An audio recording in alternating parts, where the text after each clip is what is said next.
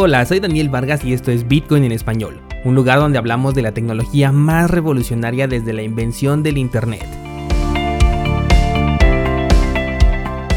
¿Crees que estoy exagerando? Ponte cómodo y déjame ser tu guía en un camino sin retorno, el camino a la descentralización.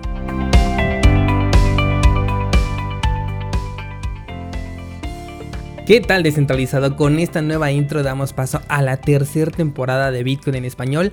Así es, precisamente hoy se cumplen dos años de que publiqué aquel episodio piloto que daría paso a uno de los proyectos que más quiero y es este podcast.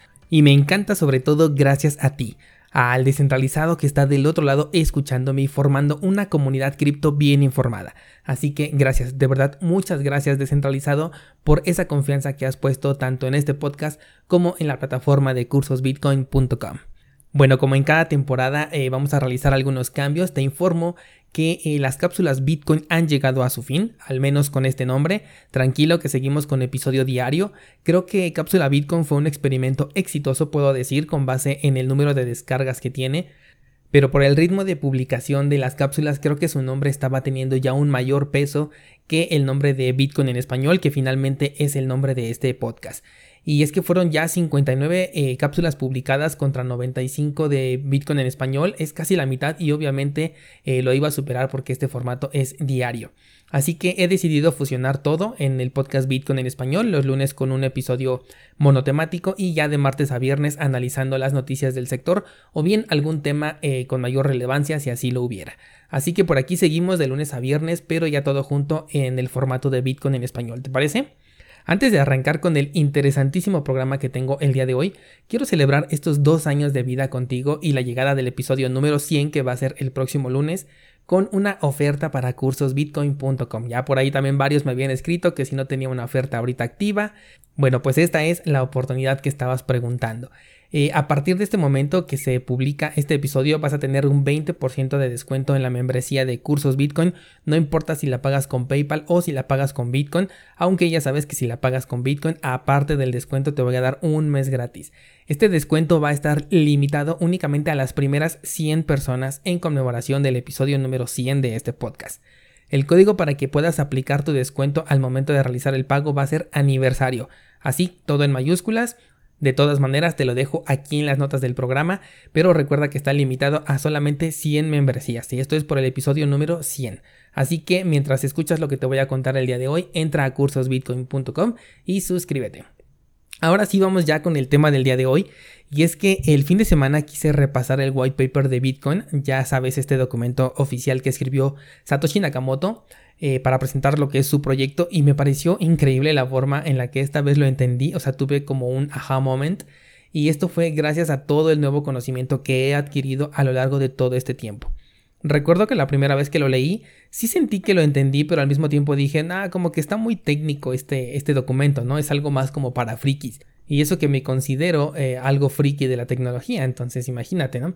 La segunda vez que lo leí fue una experiencia muy distinta porque ya había pasado mi momento de quiero ganar dinero con Bitcoin, quiero hacerme rico, como a lo mejor muchos cuando entramos ¿no? a este sector. Y ya había comenzado a verlo como una tecnología. De hecho, por eso quise leerlo aquella vez porque dije, bueno, ahora que ya sé más sobre esto, voy a darle una leída más seria. Pero la revelación, este aha moment ocurrió este fin de semana donde solamente quería tomar eh, la parte en donde habla de los bloques encadenados porque quería resolver una duda con, con fundamentos ¿no? que me habían hecho a través de una red social y terminé leyendo por completo el white paper con una perspectiva completamente distinta que la verdad sí me sorprendió mucho. Sin duda, esta perspectiva que tomé ahora es el resultado de todo el aprendizaje que he ido acumulando con la investigación constante que se requiere para hacer estos podcasts y también los cursos e incluso la resolución de algunas dudas que me hacen llegar a través de las redes sociales o del correo electrónico, porque muchas veces algo de lo que me preguntan, eh, sí tengo la idea, pero no tengo a lo mejor un fundamento tan serio, entonces me pongo a investigar antes de, de darles una respuesta, ¿no? Para que sea lo más concreta posible. Eh, por lo que si hace tiempo que tú ya leíste este white paper o si nunca lo has leído, te invito a leerlo ya sea por primera vez o una vez más, porque estoy seguro que vas a comprender cosas de una manera muy distinta, incluso a lo mejor eh, partes de las cosas que te he explicado a lo largo de los diferentes episodios de este, de este podcast te van a servir para poderlo comprender. De hecho, eh, es curioso porque si la primera vez, como te conté, se me hizo bastante técnico el documento, esta vez ya no se me hizo para nada técnico, lo entendí de una manera muy muy diferente. Y es que como ya me estoy familiarizando muchísimo con los conceptos, pues ahora ya me parecen de lo más normal, ya no los veo como, como conceptos específicos de una tecnología eh, de nicho. Ahora ya lo veo como algo a lo que pertenezco, ¿no?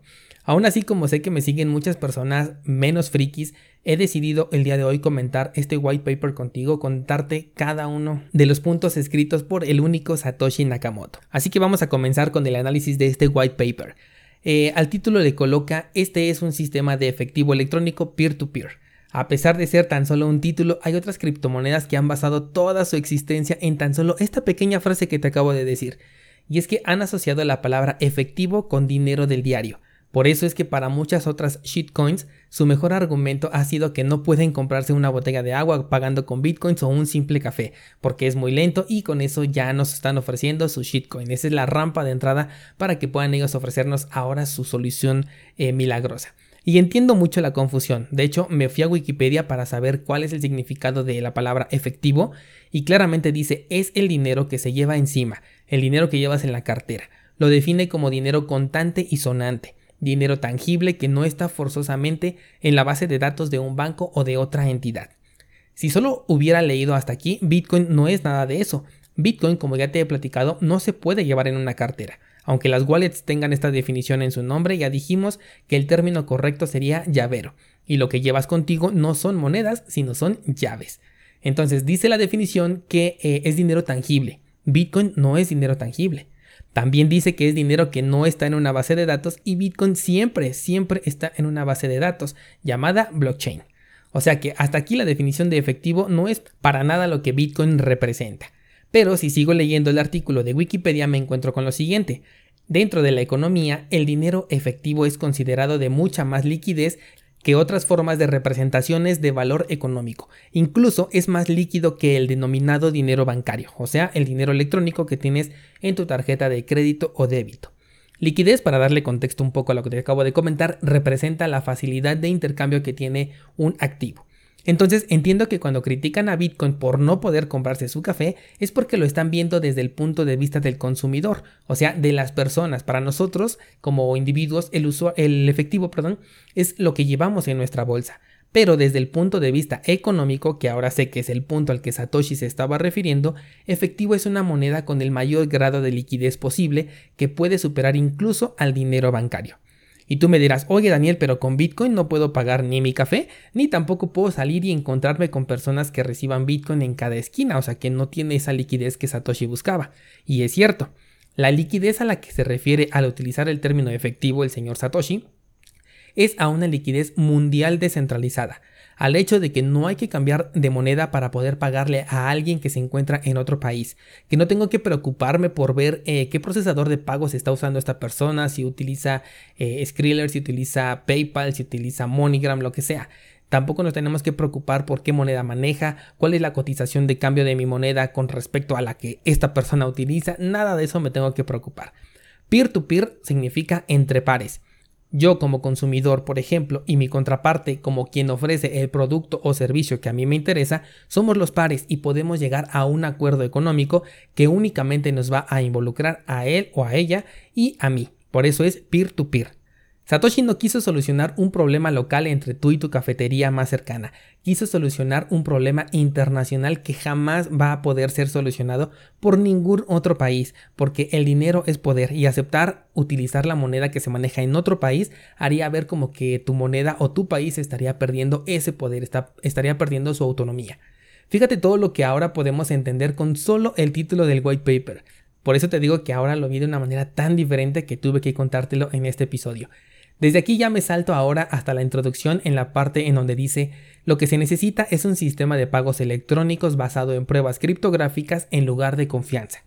Satoshi en este punto nos propone eliminar la confianza que se le da a un tercero y en su lugar poner un modelo auditable, un modelo en el que la información esté 100% encriptada y cualquiera la puede verificar para no tener que confiar a ciegas. Y esto no es solamente blockchain, sino también es el código. El hecho de que sea de código abierto y lo puedas auditar también es parte de lo que Satoshi está proponiendo. Luego dice, El sistema es seguro mientras que los nodos honestos controlen colectivamente más poder de procesamiento que cualquier otro grupo de nodos atacantes en cooperación. Fíjate que si alguien hubiese querido atacar a Bitcoin en sus inicios, pudo haber hecho cambios de manera muy sencilla. Claro, que un ataque normalmente representa que tú quieres eh, obtener un beneficio, quieres robarle, por ejemplo, el dinero o en este caso los bitcoins a una persona que ya hizo una transacción. Pero cuando comenzó Bitcoin, pues no tenía ningún valor monetario. El que, tú te robaras un Bitcoin o que te llegara a ti por error, suponiendo que así fuese, eh, no, no, no, suponía en realidad que tenías una ganancia, simplemente tenías un activo digital que conocían algunos frikis sin un valor real. De ahí eh, la confianza en que los primeros usuarios no buscarían hacer mal uso de esta tecnología porque simplemente no tenían ningún incentivo para hacerlo. Algo que siempre me ha generado curiosidad es saber si Satoshi pensó en algún momento que su moneda iba a intercambiarse por dinero fiat, o si la idea de él era que todos íbamos a aprender nuestras computadoras y a estar minando la criptomoneda de manera individual, o a lo mejor si ya con los, con los ASICs ¿no? que utilizamos hoy en día, equipos especializados, pero que eh, la moneda solamente la íbamos a poder adquirir a través de la minería y no como se hace ahora que, que podemos intercambiarla por dinero fiat. Esa es una curiosidad que siempre he tenido en la cabeza. Bueno, me paso a la otra parte de transacciones y dice Satoshi, necesitamos una forma para que el beneficiario pueda saber que los dueños previos de esta moneda no gastaron esos bitcoins antes de dárselos a él, porque es una transacción digital, no es como una moneda física que no puedes estarla gastando dos veces porque una vez que la gastas esta moneda cambia de dueño cuando la utilizas, cosa que no ocurre en un medio digital porque no se está moviendo la moneda. Entonces aquí la transacción que se hace primero es la que va a contar y la única forma de confirmar que esta moneda no se ha gastado en el pasado es conociendo todo el histórico entero que ha tenido esta moneda digital y todas las que están en circulación. Para poder lograr esto sin la necesidad de un tercero, estas transacciones se necesitan hacer además públicas. Aquí es donde Satoshi nos está planteando el problema del doble gasto, que significa utilizar una moneda digital dos veces. La banca lo soluciona a través de un intermediario, Tú no puedes utilizar dos veces el dinero de tu tarjeta de débito porque el banco dice, no, tú ya compraste un café en Starbucks con este dinero, ya no puedes comprar otra cosa con, con, esos mismos fondos, ahora necesitas dinero nuevo. Pero en un entorno que pretende ser descentralizado, necesitamos considerar a la primera transacción como válida. O sea, si se quiere hacer un doble gasto, solamente la primera vez que se gasta esa moneda se va a hacer efectivo y si se quiere hacer una segunda ocasión, se tiene que denegar porque ya se gastó en una primera ocasión. Y la única forma que consiguió Satoshi de resolver esto es que tengas todo el historial de la moneda desde que nace hasta el momento en el que tú quieres realizar una transacción. Con esto tú puedes saber con certeza desde el origen de la moneda, todo el histórico, todas las manos, por así llamarlo, por las que ha pasado y si ya se utilizó en alguna otra transacción pasada o se encuentra simplemente como un dinero en stand-by dentro de tu cartera. De aquí viene el hecho de que tengas que bajar todo un nodo completo para poder verificar las transacciones. Un nodo completo contiene todo el histórico de transacciones que se han hecho desde la primera hasta el bloque que se está generando en el momento en el que tú estás revisando ese nodo.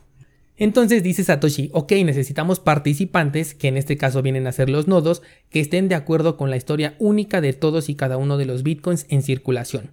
Con esto el beneficiario puede tener una prueba consistente de que todos los participantes, o en este caso todos los nodos, están de acuerdo en que su transacción fue la primera que se recibió y nadie va a poder utilizar ese Bitcoin una segunda ocasión. Recuerda que acaba de decirnos Satoshi que solamente la primera transacción va a ser la que van a tomar en cuenta. Ok, ya después nos habla de un servidor de marcas de tiempo, un lugar donde se van a agrupar temporalmente las transacciones que se van a hacer para poder identificar cuál fue la primera. Nos habla de hashes, que es esta información encriptada, y dice que este hash es el resultado de los datos contenidos dentro de un bloque. Entonces, este hash representa que la información existe porque de ahí se genera ese hash, de esa información, de ese conjunto de información que está dentro de un bloque que vienen siendo las transacciones, de esa información se genera ese hash y el bloque de información siguiente va a tomar el hash anterior formando una cadena. Este tema te lo profundicé más en la miniserie que hice aquí en este mismo podcast de aspectos técnicos de Bitcoin. Por si eh, no lo has escuchado, te recomiendo que lo, que lo escuches para que entiendas mejor esta parte. Entonces, con esto que te acabo de decir, esta es la primera vez que Satoshi habla de la blockchain, pero si te das cuenta, no hace mención a una tecnología ni nada, simplemente hace mención a una información agrupada que está ligada la una con la otra.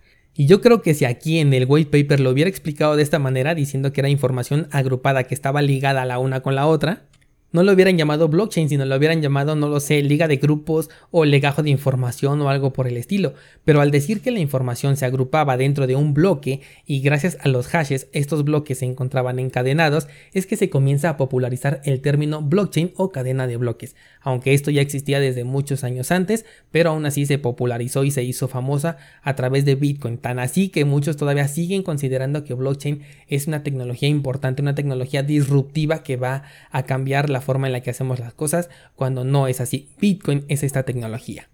Me paso ahora al punto número 4 del white paper que dice prueba de trabajo. Dice eh, Satoshi que para poder implementar estas marcas de tiempo se va a requerir un sistema de prueba de trabajo y aquí hace referencia al hashcash que creó Adam Back. El hashcash viene siendo una tecnología que se utilizó para eliminar el spam de los correos electrónicos. Cuando se creó este medio de comunicación todos estaban muy contentos, pero se les vino abajo el teatro cuando recibieron el primer mensaje de spam, porque obviamente las computadoras en aquel entonces eran ineficientes para poder almacenar toda esta información y procesarla y no eran capaces de soportar el que una persona con malintencionada se pusiera a enviar correos electrónicos ilimitados con un costo prácticamente nulo. Este problema hizo que la gente comenzara a pensar que el Internet iba a fracasar. De hecho, muchos decían, no, esa tecnología no va a funcionar, no tiene futuro porque se va a saturar. Bueno, de hecho, hasta Andreas Antonopoulos en su libro dice eh, que se hicieron tesis al respecto de por qué el Internet iba a fracasar. Bueno, pues una de las soluciones planteadas fue la prueba de trabajo. Un pequeño estímulo al procesador de la computadora que en pequeña escala era insignificante, pero ya en grandes cantidades era insostenible. Recuerda que estamos hablando de computadoras que no eran muy potentes todavía. En ese entonces el desgaste era para el procesador y así de esta manera se eliminó el spam. De este punto nace entonces la minería de Bitcoin, una prueba de trabajo que implique un desgaste y un costo para poder ser acreedor a la recompensa que en este caso son Bitcoins. Con esto, una vez que el esfuerzo es hecho, si alguien quiere cambiarlo, tiene que volver a hacer todo ese esfuerzo. O sea, no puedes venir y copiar la tarea, sino que tú la tienes que hacer por tu cuenta. Si es que tú quieres realizar algún cambio en la tarea que yo ya hice, algo que me costó trabajo, no puedes simplemente venir, copiarlo, eh, borrarle algo y modificarlo. No, tienes que imprimirle todo el esfuerzo que conlleva.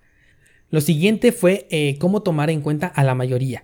Es decir, cómo saber cuántas personas están participando siendo nodos de Bitcoin. Una idea pudo ser, por ejemplo, por dirección IP, pero incluso con la tecnología que existía en el 2008 ya era posible asignar diferentes direcciones IPs, por lo que una sola persona podía disfrazarse de varias para conseguir una mayoría si tenía diferentes direcciones IP. Entonces lo que hizo Satoshi fue definirlo por equipo o bien por procesador. Cada CPU o procesador es un voto y es por eso que las granjas de minería necesitan un enorme espacio y una cantidad impresionante de equipos de minería físicos trabajando para poder tener un mayor número de votos. Cada una de esas maquinitas representa un voto dentro del poder de minado. Es la única forma de tener más de una participación, con más de un procesador activo y trabajando al mismo tiempo. Luego ya Satoshi nos dice, ok, para compensar por el incremento de velocidad de hardware y el interés de los participantes por minar bloques, la dificultad se va a determinar por una media de bloques por hora. Aquí Satoshi lo que nos está explicando es que se tiene que tener un estándar en el que cada 10 minutos se genera un nuevo bloque. Pero ¿qué ocurre si de repente se enciende una nueva granja de minería? Una granja que tiene, no lo sé, unos 2.000 equipos trabajando al mismo tiempo y llegan y los encienden. Ahora va a haber muchos más mineros trabajando y entonces los bloques se van a minar más rápido porque va a haber mayor fuerza de trabajo activa para la misma dificultad de trabajo. Entonces aquí lo que sucede es que se detecta este incremento en la fuerza de trabajo y automáticamente la dificultad se va a ajustar de acuerdo al poder de minado que ahora se tiene. Es por eso que podemos predecir que el último Bitcoin se va a minar aproximadamente cerca del año 2140, porque sabemos que la dificultad va a procurar que cada bloque se, eh, se genere cada 10 minutos. Luego de esto viene el punto número 5, que es uno de los que más me gustan y en donde se explican los pasos para poder gestionar la red de Bitcoin. El paso número 1 dice las transacciones nuevas son emitidas a todos los nodos. Esto quiere decir que cuando tú tienes que enviar bitcoins, cuando tú quieres hacer una transacción, esta se va a enviar a todos los nodos o al menos a la gran mayoría de ellos. Paso número 2, cada nodo va a recolectar nuevas transacciones dentro de un bloque. ¿Te acuerdas del episodio donde te hablé de la mempool? Es una memoria temporal en donde se van a guardar todas las transacciones que se encuentran pendientes. Cuando tú le das enviar ahí desde tu cartera, eso se convierte en una transacción pendiente. Y el punto 2 nos está diciendo que esas transacciones se van a ir agrupando poco a poco dentro de un bloque de información. Bien, paso número 3 dice cada nodo trabaja en encontrar una prueba de trabajo difícil para su propio bloque. Acuérdate que no todas las transacciones llegan a todos los nodos, entonces cada nodo va a tener un bloque con diferentes transacciones dentro de ese bloque entonces cada uno va a trabajar en su propio bloque y cuando uno gana, los demás lo tienen que aceptar. De hecho, ese es el paso número 4. Cuando un nodo encuentra la prueba de trabajo, emite el bloque a todos los demás nodos, se los manda para que lo puedan verificar. El minero encuentra el hash y se lo manda a los nodos verificadores para que puedan comparar el bloque con las reglas del consenso. Paso número 5 dice los nodos aceptan el bloque si todas las transacciones que incluyen son válidas y no se han gastado ya. Aquí es donde se depura si una transacción ya había utilizado anteriormente el Bitcoin que se quiere gastar ahora en una segunda ocasión. Paso número 6 y último dice los mineros aceptan el nuevo bloque como válido y la, forma en la que lo expresan es poniéndose a trabajar en un nuevo bloque. Una vez que eh, los nodos comienzan a trabajar en el siguiente bloque es porque ya aceptaron el bloque anterior como válido. Toman el hash del nuevo bloque que se acaba de publicar como el último y a través de él comienzan a trabajar en el siguiente. Recuerda que van encadenados. Bueno, luego de esto Satoshi nos explica algo bien importante que quizás en algún momento te pasó por la mente. ¿Qué pasaría si al mismo tiempo dos bloques son descubiertos y los dos son válidos? En realidad esto sucede mucho más comúnmente de lo que puedes creer, incluso varias veces al día. Lo que sucede en estos casos es que se toma el primer bloque que recibió un nodo y va a ganar la cadena más larga, es decir, la que tenga un bloque adicional, un bloque más. Pero sucede que a veces un nodo va a recibir un bloque y el otro nodo recibe otro bloque. Ambas cadenas son del mismo tamaño, ambos bloques son válidos porque se minaron con las reglas del consenso, pero son diferentes, tienen distintas transacciones dentro de ellos. En este caso en específico lo que sucede es que cada uno de los nodos se va a quedar con el bloque que recibió primero. En este momento se va a generar una disparidad entre nodos, un nodo va a tener un último bloque diferente al de otro nodo.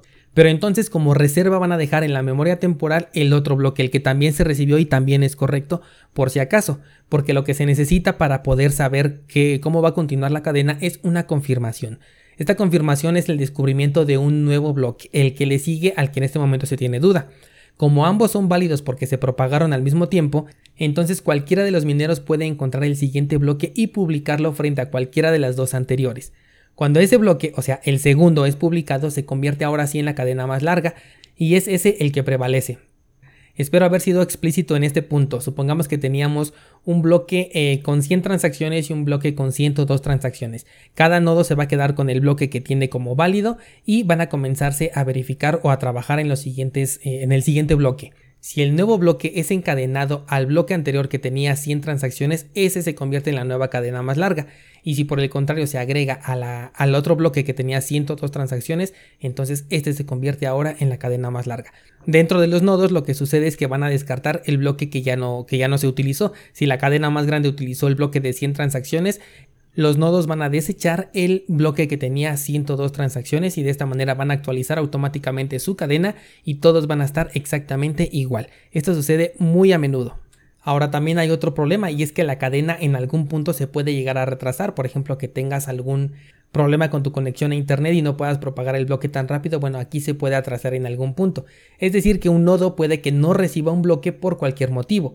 Lo que sucede en este caso es que el siguiente bloque que va a recibir no va a coincidir con el hash que se tiene.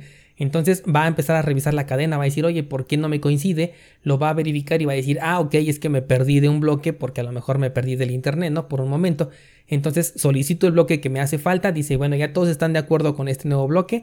No, pues sí, ya se da cuenta que todos están de acuerdo, entonces él agarra ese bloque, lo agrega a su cadena y entonces ahora sí puede agregar el nuevo bloque que se minó y que anteriormente no había coincidido porque le hacía falta un bloque. Pasando al punto número 6, se habla ahora de las transacciones y qué sucede cuando la cantidad finita de Bitcoin sea minada.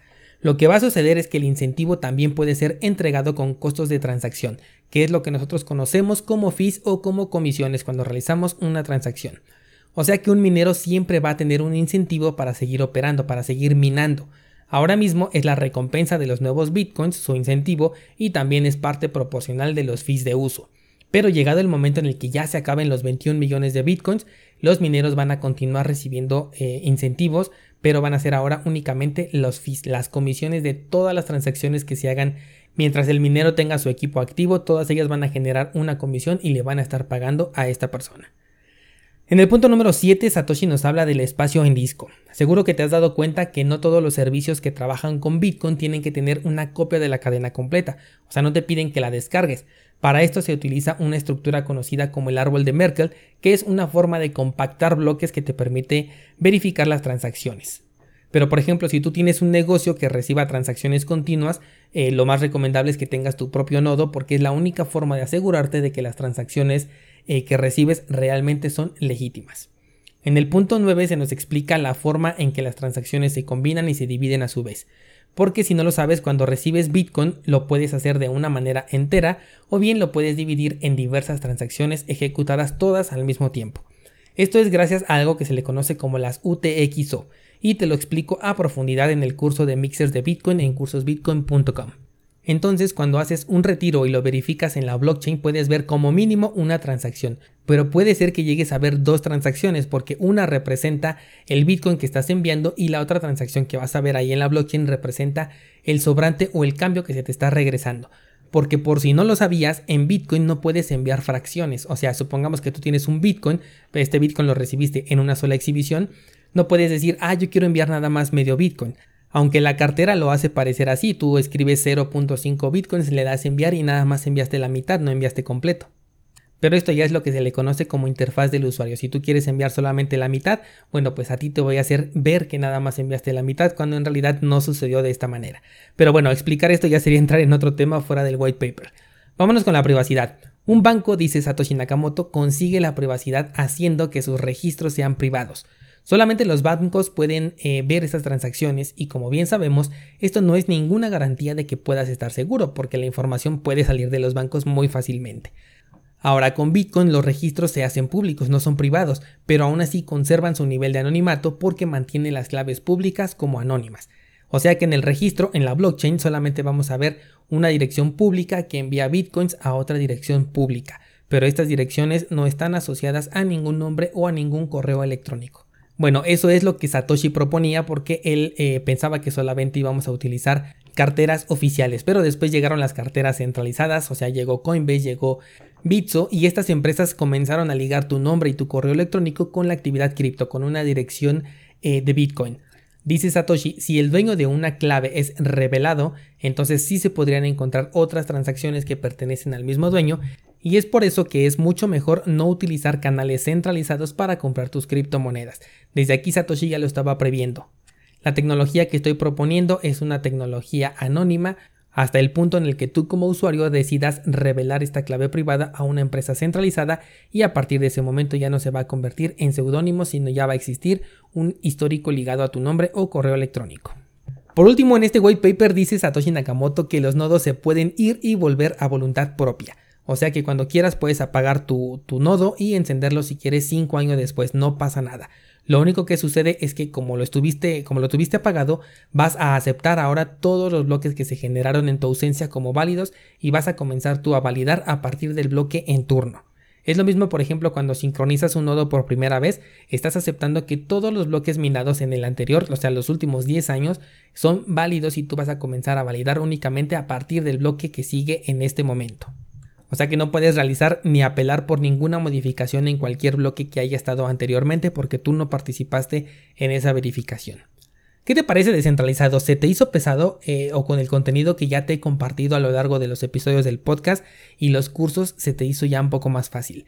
De cualquier forma, dale una leída, obviamente te lo he resumido para este episodio y aún así quedó bastante largo, pero son solamente nueve páginas bastante digeribles creo yo, o al menos ya con la experiencia que tengo de este white paper. Bien, pues con esto cerramos este tema. No olvides aprovechar el descuento de cursosbitcoin.com porque solamente hay 100 lugares.